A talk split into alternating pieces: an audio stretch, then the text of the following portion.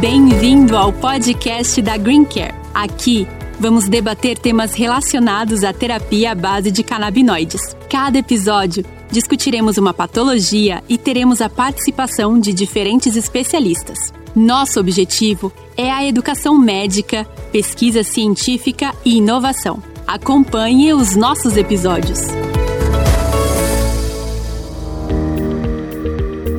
Bem-vindo ao podcast da Green Care. Hoje a doutora Natasha Consul, médica neurologista, vai falar dos benefícios do uso tópico dos canabinoides. Doutora Natasha, bem-vinda ao nosso podcast. Por favor, pode nos explicar sobre as evidências e os benefícios do uso tópico dos canabinoides? Olá, Marília, boa tarde. Muito obrigada pelo convite. Bom, a gente sabe que a pele ela é muito rica, né, em, no que a gente chama do sistema endocannabinoide. Então, o sistema endocannabinoide é o sistema que o nosso próprio organismo tem que produzem moléculas e receptores receptores para moléculas que nós chamamos de canabinoides, que podem ser produzidos pelo nosso próprio organismo e também podem ser derivados da cannabis, como os fitocannabinoides, que é o que nós utilizamos. Então, quando a gente utiliza esse tipo de produto na pele, ele acaba interagindo com o que nós chamamos dos receptores canabinoides, como por exemplo os receptores CB1, CB2, TRPV1, PPAR, levando a inúmeros benefícios na pele, como modulação da dor, controle da inflamação,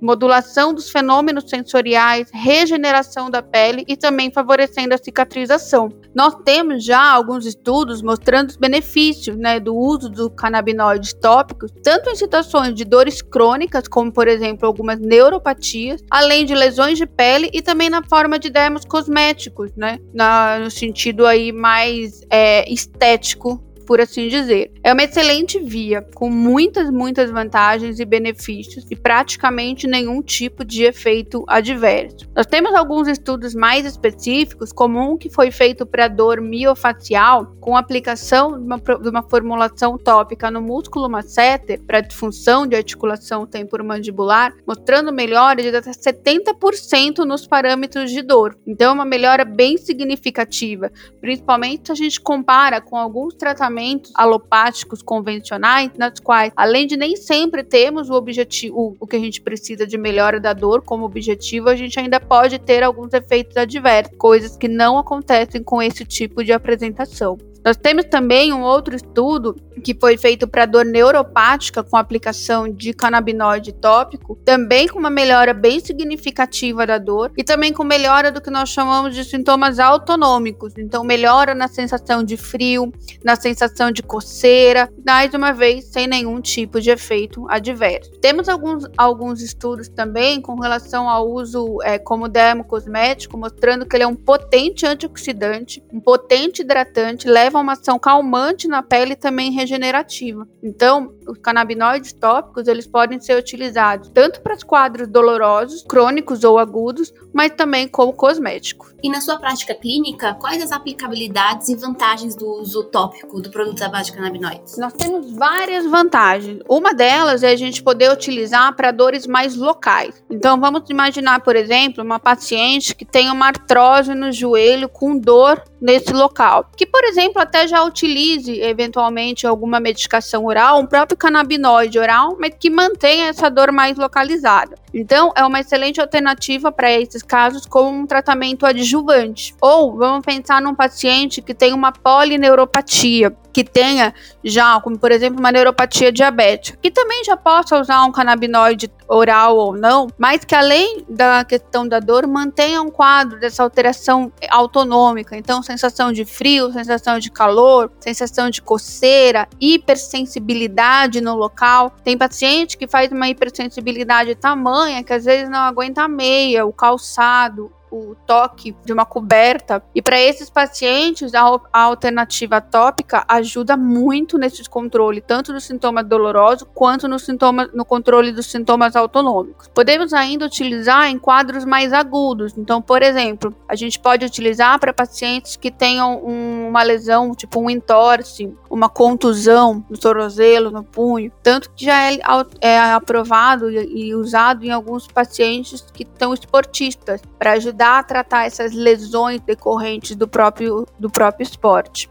Não há nenhuma necessidade de ajuste né, de dose. A gente pode utilizar ele de duas a três vezes por dia. Uma das enormes vantagens é que ele não tem nenhum tipo de absorção sistêmica, o efeito é somente local, então não tem nenhum risco, nenhum tipo de interação medicamentosa com outras é, substâncias. Uma coisa que pode acontecer para alguns pacientes é uma sensação de coceira né, ou de ardor logo na aplicação, mas que normalmente melhora depois de alguns minutos. Doutora, e você pode, por favor, relatar um caso clínico de um paciente que fez o, o uso do canabidiol tópico? Claro, tem um caso que eu gosto bastante, que é de um paciente de 65 anos, do sexo masculino, que teve um diagnóstico de herpes zoster na região torácica, na altura do dermatomo T4. Esse diagnóstico foi em abril de 2019. E ele passou comigo em consulta em junho do mesmo ano. Ele já tinha tido melhora das lesões vesiculosas, né? Então já não tinha mais o quadro agudo,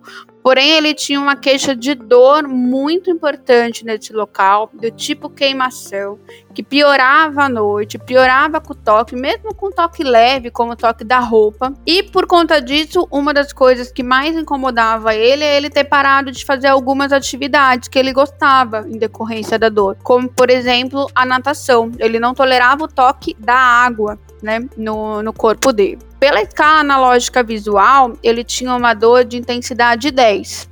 Né? Ele já tinha feito uso de algumas medicações, como a gabapentina, em doses altas, então 1.500 miligramas por dia. Tinha tido muita sonolência e pouca melhora da dor. Já tinha feito uso de amitriptilina, acabou evoluindo com um quadro de retenção urinária. Foi feita uma troca para pregabalina até 450 miligramas por dia. Teve uma melhora muito discreta da dor, a dor de 10 passou para 8. Porém, ele tinha muita sonolência, acabou não tolerando o medicamento medicamento.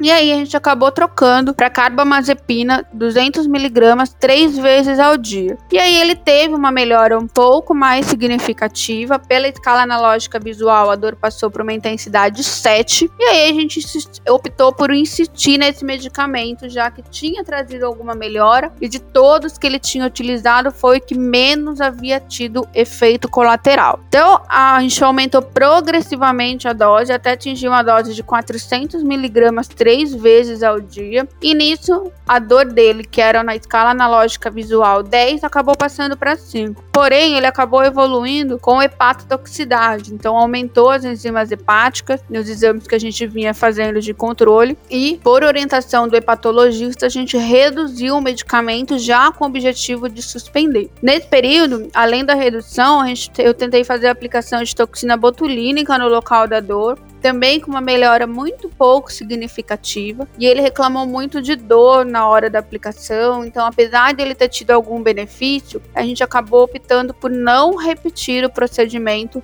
até por escolha dele e da família. Nessa época, é, eu coloquei para ele como uma possibilidade o uso oral, e aí a família acabou optando por não tentar, por ter um certo preconceito com a questão do uso oral, e eu propus o uso tópico né, uma formulação tópica de canabidiol com o tetraído canabinol, que ele começou a usar em setembro de 2020, aplicando três vezes por dia no local mesmo da dor. Depois de 20 dias, ele voltou relatando uma melhora muito significativa da dor. Ele havia mantido a carbamazepina 200mg três vezes ao dia, mais a aplicação do, do composto tópico, e a dor dele, que era 10 em 10 inicialmente, baixou para 2 em 10. Ele conseguiu voltar a utilizar peças de roupa que ele utilizava anteriormente, conseguiu voltar a praticar a natação que ele gostava tanto, e ele teve um ganho de qualidade de vida extremamente importante. Obrigada, doutora. Caso queiram saber mais sobre a terapia básica canabinoide e suas aplicações, acesse o Instituto Green Care plataforma online, gratuita e exclusiva para médicos, com videoaulas apresentadas de forma didática e em constante atualização. Acompanhe o nosso podcast, que iremos abordar diversas patologias que se beneficiam da terapia base de canabinoides e teremos a participação de médicos especialistas. Obrigada e até o próximo episódio.